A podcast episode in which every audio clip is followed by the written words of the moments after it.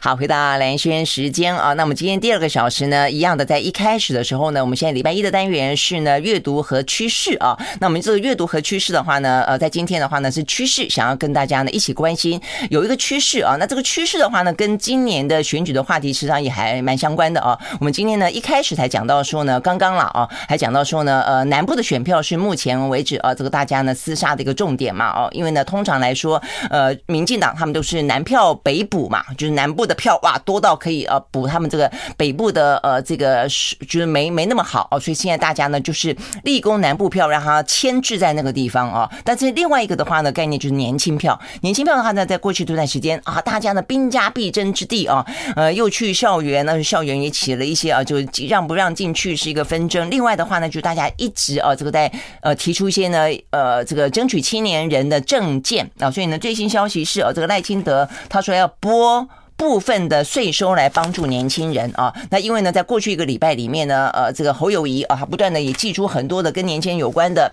呃这些好康嘛啊，比方说什么呃什么房贷啦，比方说学贷啦，哦，这个比方说零零到六岁国家养，六到十二岁国家顾哦，等等等啊，所以呢，看起来呃这个赖清德也马上的回攻哦这一块。好，那所以我们要讲的是为什么年轻人这一块呢那么受到关注呢？我们今天要关心一个趋势啊，这个在今这一期的天亲子天下杂。杂志，他们呢做了一个份啊，我觉得蛮特别的调查，叫做“友善家庭职场奖”。呃，就是呢，针对台湾的职场当中，哪一些职场提供了给他们的员工呢是友善家庭的啊？这个友善家庭包括了呃，可能有一些育婴假啦，可能有一些陪产假啦，有一些呢什么托儿所啦，有一些托儿政策啦，有一些呢呃弹性工时啦啊等等等啊，那这一部分啊都可以让年轻的父母亲。他能够呢，呃，这个留在职场当中，呃，敢生哈。敢养啊，能够养，那也包括了一些未婚的哦，这些呃年轻男女们啊，因此不会一想到要结婚成家立业，就会心里怕怕哦，等等等。那我想呢，这个呃，这个讲的意义在这个地方了啊。那所以我就回过头来讲说，事实上在这次选举的主轴里面，真的是应该要关心这些相关的话题，因为过去来说的话呢，讲到高龄，讲到少子，它因此出现的生产力的缺口，是因为量的缺口。但是如果说你因为职场不够友善，因此他不敢投入职场，决定回家照顾小孩子。你的缺工事实上是一个值的减少哦，所以这些部分的话都都必须要同步的来去面对它哦。那所以我们今天邀请到的就是亲子天下的主编呃张艺勤啊，来跟我们谈谈这个相关的话题。Hello，艺勤早。兰萱早，各位听众朋友，大家早。好，所以呢，跟我们讲一下为什么呢？这好像是一个呃，魁别十年之后，你们重新再做一个友善家庭的职场调查哦。所以你们感受到的，而且我看你们这个杂志里报道的非常的完整啊，不只是台湾啊，各个数字，那还包括全球，实际上都有这样的一个趋势，就是呢，生育越来越少，然后呢，人口越来越负成长，所以大家都在伤脑筋。对对对，其实我们大家都知道，大概台湾在二零二零年的时候就有这个生不如死的这个嗯 这个趋势啊，而且其实这个呃死亡人口就是高于出生人口，然后到了呃去年二零二二年哦，我们更是可以看到这个妇女的总生育率达到零点八七，意思是说一名妇女生不到一个小孩，嗯，对对对，所以可以看得到少子化的趋势在台湾其实是非常严重的，嗯，那这个趋势其实也不止台湾啦。啊大概整个全球都。面临这样的一个问题哦，所以说其实少子化它带来的就是这个劳动人口的缺乏。那我们也可以看到，就是呃，劳动部有一个针对国际劳动的统计，那他就讲到说，这个台湾呃，或是香港啊、意大利啊这些国家哦，就是在劳动人口的增加率上面都非常的低，大概不到百分之一这样子。所以可以看到少子化它带来一个缺工的一个问题。对对，所以没有工就大缺工时代，什么工都。缺对，蓝领也缺，白领也缺，然后半导体也缺。对，你也可以听到非常多，像是餐饮服务业啊，嗯、对对对，没错，对，或者设计 IC 产业也都开始谈到说，哎，他们有这个缺工的问题，然后开始祭出这种高薪来吸引人才这样子。对，那可是另外一方面，我们看到的却是台湾的妇女劳动参与率，它在呃大概进入三十岁之后，就有一个很明显的滑坡。也就是说，我们的妇女参与这个劳动市场，大概在呃三十岁之前。前，哎、欸，我们是蛮高的、欸，大概有高达百分之八十九点九，所以将近有百分之九十的女性她是有投入。你说三十岁以前，就是我们还算是年轻，大学毕业之后大概一年呃十年左右，十年左右的时间，对，她其实是有参与这个劳动市场的。可是不知道为什么，我们到了三十岁之后，哎、欸，我们的女性劳动参与率就不断的往下。嗯，往下降这样子，然后我们可以看到说，哎，这到底是这个滑坡到底是发生什么事？那过程当中，我们有去采访，就是那个许明春，他就谈到说，哎，可能是因为家庭照顾。我们要。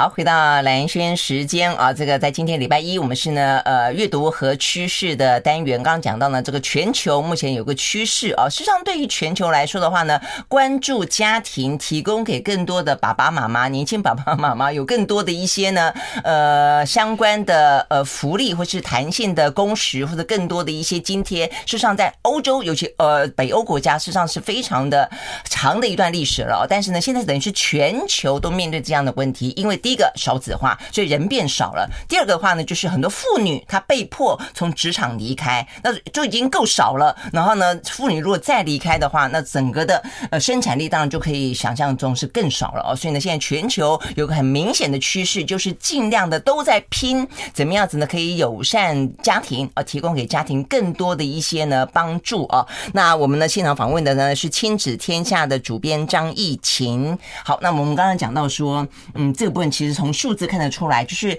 呃，大概来说，我们在八十呃百分之八十几，在差不多二十岁到三十岁的时候，都有那么多人在投入职场。但是呢，到了三十以后，就会看到这个数字曲线是陆续的往下滑。哎，三十几岁算。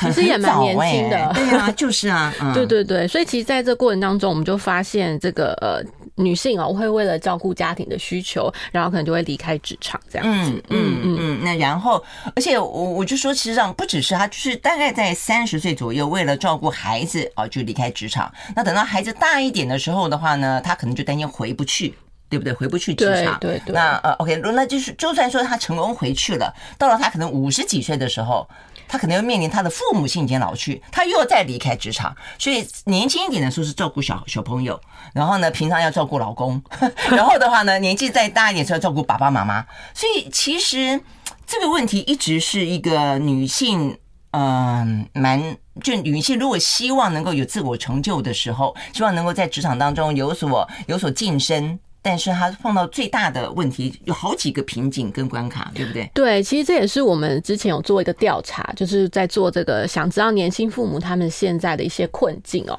然后里面其实我们就可以发现说，其实现在的女性她们是有自我实现的这个需求，想要在职场上有一番自己的事业，有一些作为。那另外一方面，其实男性他们也有想要回归家庭，然后去回应这个育儿照顾的需求。对，因为在这个调查里面，我们发现说，哎，如果去问就是家长，就是问男性的爸爸，问他说，哎，如果呃。不考虑这个经济的因素，然后在小孩三岁之前，你会不会想要就是回归家庭当全职奶爸？哎、嗯，里面居然有三成的爸爸是愿意的，真的、啊、三成啊！哇，对对对，真是要为这些爸爸拍拍手，是。对啊，所以我们就想说，哎、嗯，那所以这个友善家庭，它其实不只是对于女性哦，它对男性来说，它也是让他可以回归家庭的一个很重要的因素。嗯嗯，但是说愿意，那真的做得到的有多少？对，可是因为我们有看到说，哎，这些。这些就是调查里面的父亲，有百分之九十现在都是全职工作，对不对？所以他就很难做得到。对啊，那很难做到就有原因了。所以我们就是接下来要聊，实际上不只是我们看到，就是呃。就是因为家就是职场上面不容许他们，或者他们自己的薪资所得不容许他们能够说如愿的回到家庭。嗯嗯、对，那呃，职场上面如果说可以提供更好的一些安排的话，事实上是一个很好的契机。我看你们这次还特别去整理了一个呢，诺贝尔经济学奖得主一个女性啊，叫做呃郭戈丁 Golding，她的一些说法，这个部分其实也是去佐证了你们。我们就我们在看待这个职场问题的一个很重要的一个内容。是没错，其实勾丁他这一次的那个诺贝尔奖很重要的一个理的一个论述哦，就是在讲说他希望这个企业跟政府要能够让妈妈这个照顾，但是不离职，因为会认为说，其实呃，如果呃妈妈在工作场域上面能够有一些工作的弹性哦，让家长可以远距来处理一些公务的需求啊，或是减少出差啊等等，其实他就是能够让呃家长能够兼顾就是工作跟生活这两方面。那在这部分的话，其实除了企业要来呃做出一些支持的举措之外哦，这其实在政府也必须要能够扩大一些老人跟儿童的公共服务照顾，就如同刚刚蓝轩讲的，就是呃女性她离开职场，真的这个照顾的责任很大哦，不管是儿童或是老人这样子。所以其实从这个托老 到托幼哦，如果政府可以把这样子的一个服务的机制给它建构起来，其实会更有益于这个父母在职场上的一些表现。嗯，那有没有提到一些国际之间都怎么做呢？嗯，其实这次国际之间的做法，其实也跟我们这次整个调查还蛮有相关的。其实我们可以看到，就是比如说像北欧国家，他们会提供就是男性有呃，就是整个就是家庭可以有四百八十天的这个育婴假。那大家看起来这育婴假很长哦，可是他却有三个月是限定说爸爸只有爸爸可以请，如果爸爸不请，这个假就没了。所以就变成说，他其实双亲就是双亲加起来四百八十天。对对对，但是爸爸就是限定这三有三个月的时间是只能给爸爸请。对，那一定是一开始很多四百八十天都是妈妈请，所以他一定规定有三个月要爸爸请。就就在这样的一个政策底下，就可以发现说，哎，这个开始就是对北欧国家的这个社会来说，就是呃，爸爸育儿变成一件很 fashion 的事情。真的好，所以在台湾也有这样的一个状况吗？我们来看有哪二十六家是友善家庭。I like 103, I like radio.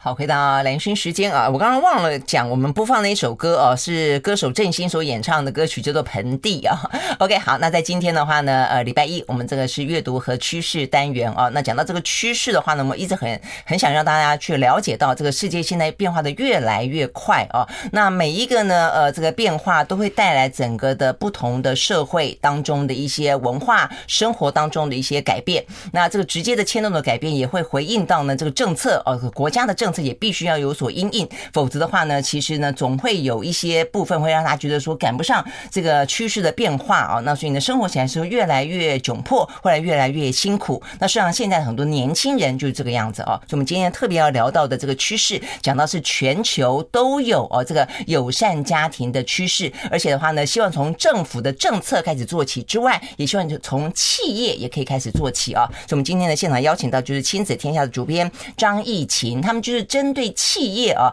来同步进行调查，就跟我们讲讲这个调查的呃，这个怎么做？嗯，其实我们在这个过程当中很重视的就是年轻家长的需求，嗯，所以我们大概今年年上半年的时候，我们就做了一个调查，然后去调查说现在年轻父母他们到底在意的是什么，嗯，然后就发现说，哎，年轻父母他们最想要的友善家庭措施是分别是弹性工时、企业设置幼儿园跟远距工作，所以可以看得出来，不是津贴，不是，反而津贴不是津贴哦，对对对对对，所以过程当中你就可以看到说，其实家长对于这个工作的时间跟空间上的弹性是非常在意跟重要的，对，所以因此这一次我们在做这个呃友善家庭职场奖的时候，就特别把呃符合父母需求的这个部分，把它特别放进去我们的评选的标准里面。对对对，原来嗯，OK 好，那所以呃它有比例上的吗？有比例上的，比方说有多少的人呃希望得到的是呃工时的弹性，有多少人希望得到的是托育托婴等等？嗯，那比率因为我们是让大家。可以复选，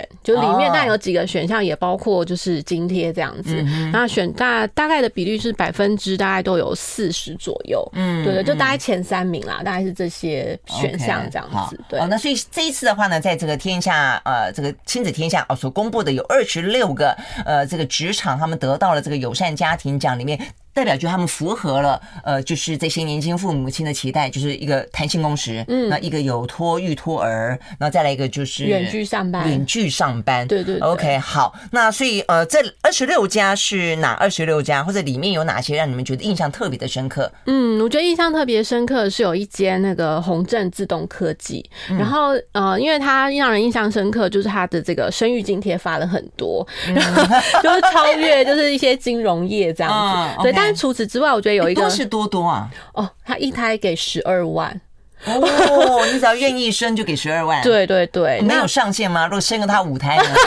那可能就乘以五了，真的吗？对对对，没有上限，对，没有上限。对，然后另外他比较有趣的是，他们有发一个那个职务代理津贴，也就是说，当父母去请孕假的时候，他就是会给这些职务代理人一些合理的回馈。那这对年轻人来说也非常的重要，因为。要不然年轻人想说，那你一直生小孩，然后 都是我在做，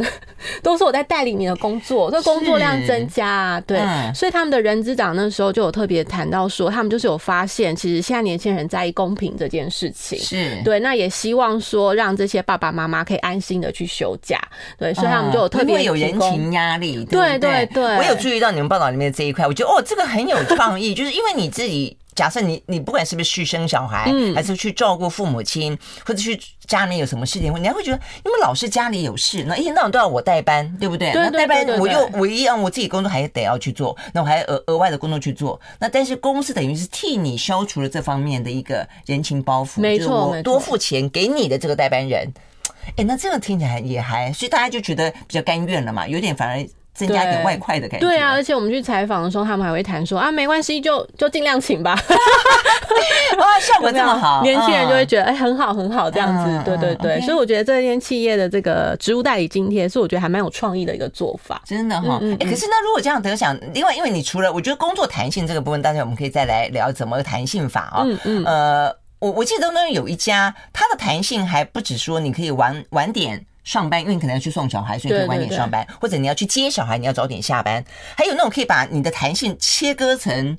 很碎，就一天里面，比方我呃四点就可以下班，然后我接完孩子做完晚餐，我晚上七点再上班，有有这样子的切割，是好弹性啊！我觉得还有一个，还有一个我印象也很深的是托就托育了啊，这个托育就是感觉上是每一个企业都有能力做到托儿所这样的事情吗？好像也不是，但是也因此就有一些。外包，对对对，有些签约幼儿园或是签约托那个托婴中心的一些做法。对，那至于说就是呃，企业设置幼儿园或者企业设置托婴中心，确实我们会观察到说，它好像企业要一定的规模，它才有办法去营运这件事情。而且尤其其实幼儿专业啊，其实跟他们原本的本业可能都相差甚远，这样子对，还要特别来来顾这一段。嗯嗯，OK，好，哎，那因为这样的关系，我看你们也有给一个呃带了一个黄。皇冠就是企业之最，因为这样子的一个友善家庭的政策，因此这一家呃企业的产出。是 baby 的产出 特别高，我觉得还蛮蛮好玩的。对对对，我们这次二十总共二十六间企业，一共生了就是五千零二十六名小孩。然后这五千零二十六个小孩的数字，其实相当于台北市新生儿的三分之一，然后也占了全国大概百分之三点八。所以可以看三点八，我们刚刚讲是零点八七，哎，对对，平均是零点八七哦，就一个生不到一个嘛，哈。对对对，这边竟然是一个生三个的概念。对，然后重点是刚刚就是蓝轩有谈到那个新生儿人数啊，就是是这个呃日月光他们就是一间企业就生了一千六百八十四个小孩，我真的觉得还蛮厉害的。对对对，他们也是有自己设置幼儿园的这个服务在里面。嗯嗯嗯。所以但是就是大的公司可能比较，因为日月光很大嘛，对，大的公司可能有能力去去弄一个幼儿园。但是如果说规模没没没没那么大，实际上可以用其他的方法，对他们可以用签约的方式，比如说。我们会看到非常多的企业，他们有跟一些连锁的幼儿园，像什么何家人啦，或是我们知道的一些幼儿园有签这种呃签约，所以他们的员工去这些幼儿园，呃，员工的小孩去这些幼儿园的时候，就可以得到一些优惠，然后或是说他可以保留一些名额这样子。嗯嗯嗯，所以一些细节我们待会来跟大家谈，可以做出一些建议啊。那最后就是像那种弹弹性弹性工时，嗯，弹性工时有些已经多到一个礼拜可以有四天在家上班。对对对，远距工作。做这样子。就是我们也发现，我们这次选出来，大概全部的企业都有提供弹性工时。嗯，但当然，弹性工时的做法非常多，就除了这种呃早点上班，然后早点下班这种之外，还有就是提供远距的呃远距工时的时间这样子。嗯、对对对。好，所以详细怎么做，我们待会儿来建议大家。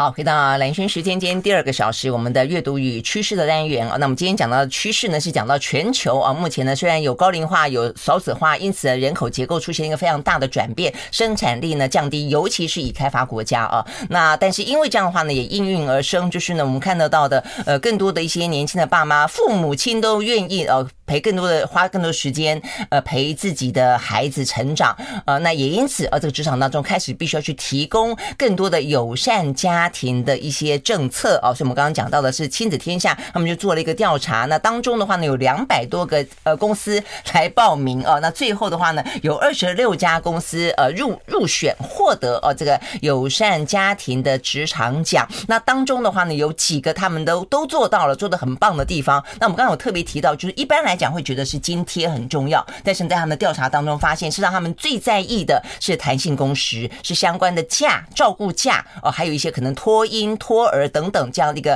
呃政策跟措施，对他们来说事实上是更为重要的哦。所以我们就跟现场邀请到的亲子天下的主编张艺勤继续聊。那既然大家关心的事实上是弹性的工时，或者远距的上班，或者是更多的一些价别的话，那我们就把呃你们就入选的二十六家，他们怎么做做到？让这些年轻人觉得说哦，很棒，我愿意呢再多生几个啊，因为呢在这个报道当中，他们都会访问这些公司里面的几个员工，听起来是真的都很想生，我真的觉得真的是很棒哦。所以如果企业能够做到这样子的话呢，真的我觉得才是呃幸福企业啦哦。OK 好，所以我们就举我们就来具体的建议说这些。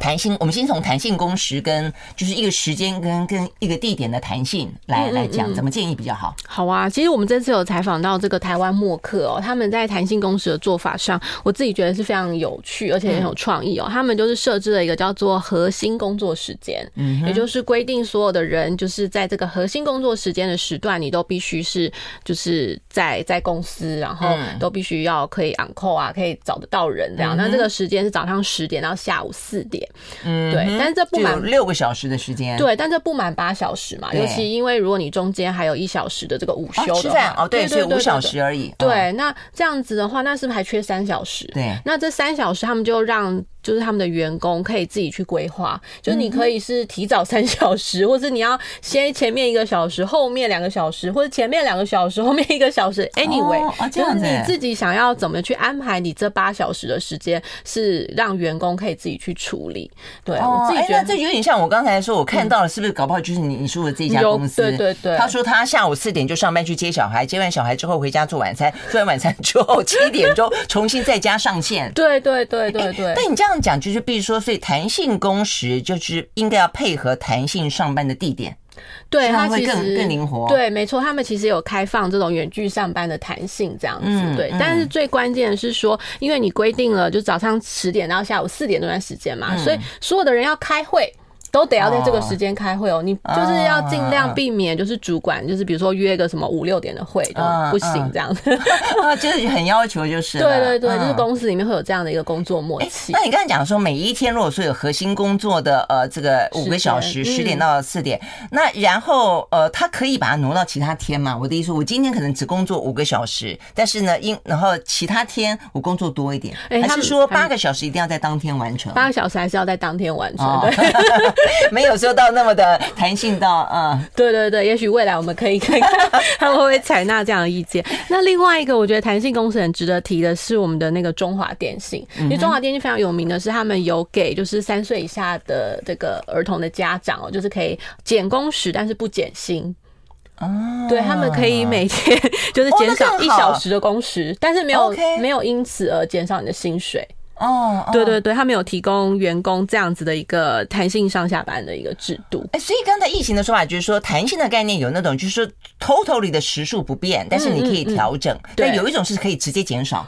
对对对，但是这比较难做到啊，一般企业比较难，可能就是国营企业的关系。啊，他就知道，就那那一定有一定的期限，对，比方说你生小孩之后的，就是三岁之前，小孩三岁之前都可以少一个小时。对对对对，这其实也是配合我们的那个性别工作平等法，它其实里面其实就有谈到说，父母是可以去做这样的申请，就是我每天减少一小时，但是法规的规定是说啊，如果你要减一小时的话，那你的薪水必须要有相对比例性的减少。对，那中华电信做的比较多的就是他们就是觉得啊，那我就不去。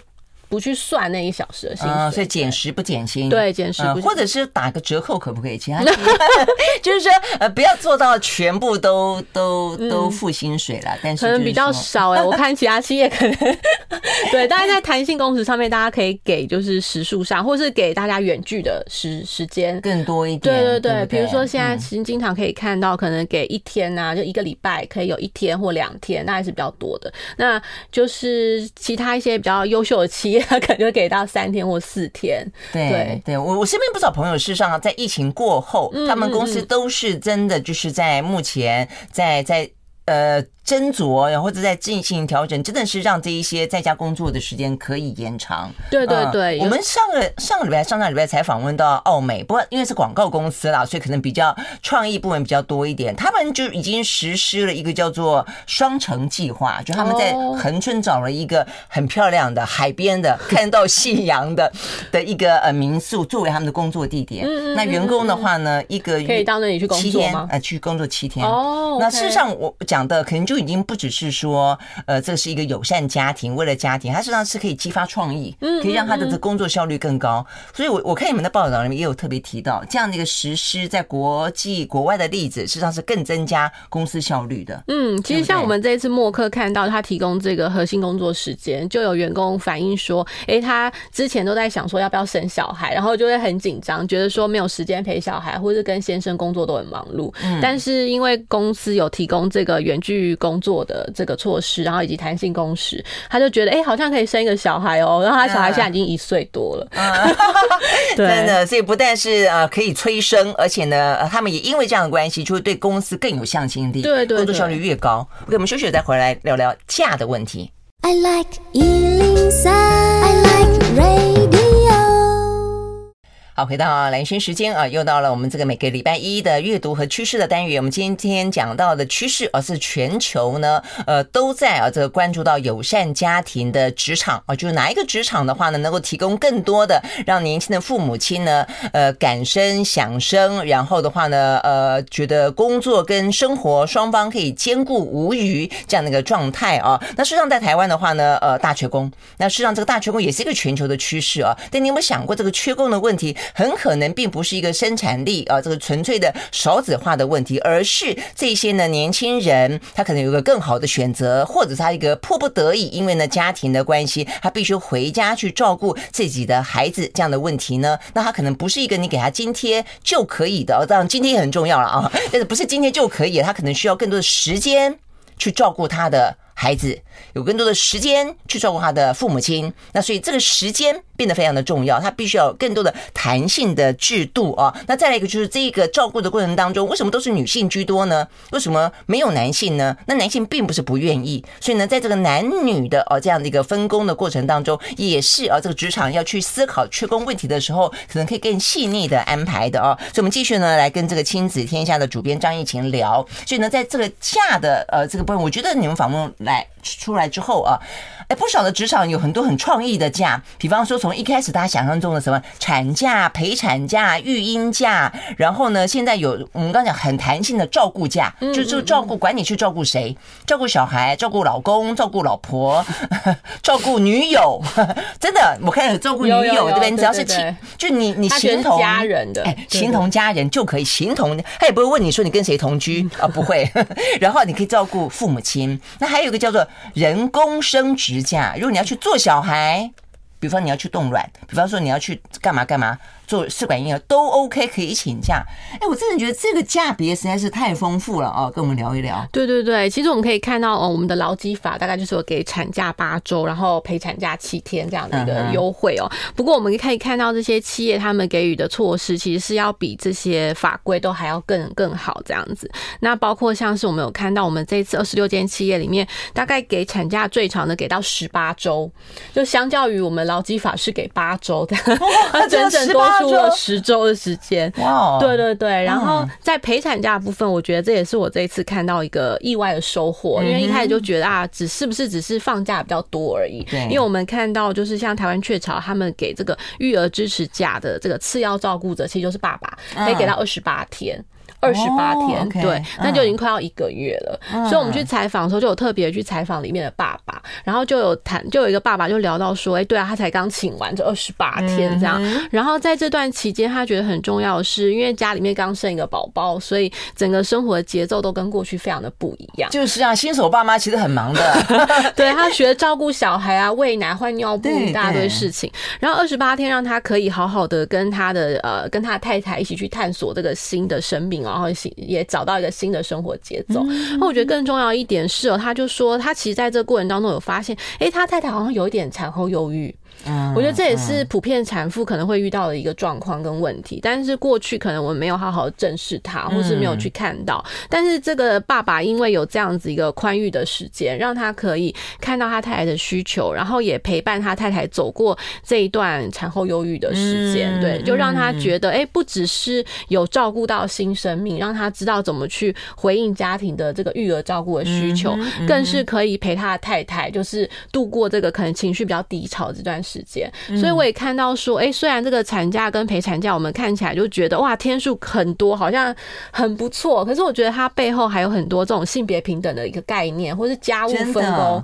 就从此开始了。没错，没错，否则好像生小孩就是女生的事情一样，对不对啊？生完了，那个老公就继续上班了。那他的理由说，我要养小孩啊，对不对哦？这个小孩子学费啊，未来什么什么都都要靠我。我看你们还做一个调查，他们预估自己的呃。就是为了要养一个小孩，大概花多少钱？五百万到一千万是现在很多年轻父母大概心里头的压力。哎，这个很多哎，好，但是也不能够因为这样的关系，你就完完全全不顾那一个怀胎十个月的老婆到底有什么样的辛苦跟心头有什么样的情绪变化嘛？对，没错。那除了就是产假跟陪产假之外，还有另外一个就是家庭照顾假。嗯，我觉得这部分其实也是我们近几年我们政府开始有看到的这一块哦。那我们现在目前法规的规定的话，是一年可以有七天。但是这七天它是比较于事假，嗯，所以它是不给薪的。嗯，对。那我们就看到，哎，其实有些企业开始看到，嗯，其实这个家庭照顾的需求其实是还蛮庞大的，就可能不只是照顾孩子，就有照顾老人这样。所以就也开始有些企业会给这个家庭照顾家一些，不管是给半薪，或是给全薪，或是它的天数上又更加的弹性，就是多过七天这样子。对，所以我也觉得说，哎，就是企业开始有这样子的一个想法，其实真的是可以对员工来说是一个很好的一个缓解吧，我觉得。嗯嗯，而且我看到这个家庭照顾假也有那种呃，除了天数增加之外，还有那种你使用上面，比方说一天就八个小时去看待他，对对对，你可以拆开来。我今天请请两个小时，明天请三个小时，下次请五个小时，可以这样子拆。我觉得这个就是更灵活了呀。对对对，它其实就是呃，我记得好像是每科实业，他们就是每个月都可以有一天的这个家庭照顾假。那这一天不是说你。今天就把它请完，它是分八个小时，嗯，所以就可以，比如说啊，可能小孩今天，比如说有个什么才艺班，需要家长早一点去帮忙，嗯，或者是说你要早点去接小孩，哎，欸，那我就可以把这八个小时，比如说分成八天来请，呃，对对对，或是你可以一天请两个小时，或是怎么样，或者你想要一次请半天，然后就可以请个两次，类似像这样子。然后我们去采访的时候，其实里面的员工有谈到说，因为呃公司愿意给就是。给这种有照顾需求的家庭这样的一个弹性哦，其实也让他们的单身的同事会觉得说，哎，就就代表说，呃，我的企业或者我的公司其实是除了照顾员工本人，也照顾了我的家，嗯，所以他就更知道说，哎，他可以在这个企业里面永远就是比较永续的可以待下去，对企业来说也是好啊，就是我可以得到一个永续的人才，就不会有缺工的问题。对对对，而且每次重新训练新人，其实也很辛苦，对，而且成本也很高，真的。的是这样子。哎，那他们会不会有不敢请的状况？因为我们以前也知道说，政府的政策有些都是看得到吃不到，因为整个的职场的文化跟气氛，就是你说好像可以请，那我我请了以后，好像大家都会用什么样的眼光看？我说我回不去。对对。那这部分这二十六家企业是怎么样去改善它？嗯，其实我们这次并没有去探讨，就是这个企业的这些措施的使用率。但是我觉得很重要的是，其实，在呃文化之前哦，措施一定是走在最前面的。你必须要先有这样子的一个举措，有这样子的一个呃做法之后，才会有形成接下来的文化。嗯嗯，然后一定要落实这个政策，大家才会真正的感形成文化才是。嗯，